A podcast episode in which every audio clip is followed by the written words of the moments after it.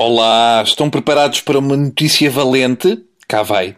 Cátia Palhinha lança o CD Ruídos da Noite. São gases, Cátia. Não podes comer bolical com feijão branco antes de ir para a cama. Está bem, palhinha? Vamos ao deu que coiso. A notícia da semana foi a proposta de Tosé Seguro para a criação de tribunais especiais para os grandes investidores estrangeiros. É o chamado Tribunal para maiores de 500 mil euros. Justiça privada, vistos gold, privatizações. Portugal é um grande país para morar desde que não se seja português. Eu vi o deputado do PS, Carlos Zorrinho, na SIC Notícias, a justificar esta proposta de uma justiça mais rápida para grandes investimentos, com o argumento, e passo a citar, até pode ser que depois a rapidez alastre aos outros mais pequenos. Exato. Vamos lá ver.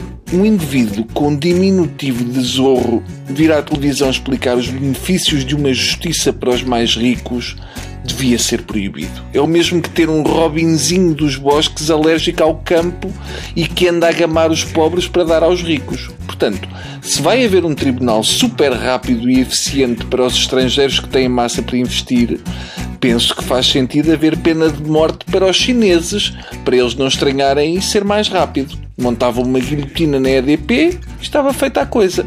Entretanto, o Tosé já disse que a proposta é constitucional. Provavelmente seguro diz que o Tribunal não vai poder considerar a proposta inconstitucional porque ele está a pensar fazer um Tribunal Constitucional só para os grandes investimentos estrangeiros com juízes que só precisam de 6 horas para tomar decisões e usam fato de macaco em vez de toga. O que me parece é que este PS não chega a ser coisa alguma. O PS do seguro devia ir fazer um teste psicotécnico para saber para onde ir. Quem nunca falha em termos de ideias profundas e estupidificantes é a inconseguida Assunção Esteves. A nossa fada Sininho, cada vez que abre a boca, sai de lá um dragão chinês feito de disparados. A Assunção é uma pseudo-séria. Desta vez veio propor que as comemorações do 25 de Abril sejam feitas em regime de mecenato, ou seja, patrocinadores a pagarem. Eu aposto que o Soares da Costa não alinha. É um palpite que eu tenho. Até porque ele está a pensar fazer um dia de descontos 40% nos 40 anos do 25 do 4. A ideia da Assunção Esteves era arranjar massa para ornamentar as chaimites com cravos criados por Joana Vasconcelos. Não, não há hipótese. Vão buscar a Joana Vasconcelos para tudo. Se há um incêndio em Sintra, vão buscar a Joana Vasconcelos para fazer mangueiras em crochê. É assim que estamos. Eu só percebo isto se a justificação for: ah, coitada, ela tem que comer.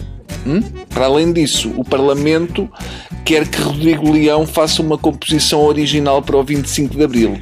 Eu acho que não é preciso, porque a banda sonora do Mordomo é boa para a nossa situação 40 anos depois. Portanto, temos Joana Vasconcelos e Rodrigo Leão nos festejos dos 40 anos da Revolução de 25 de Abril.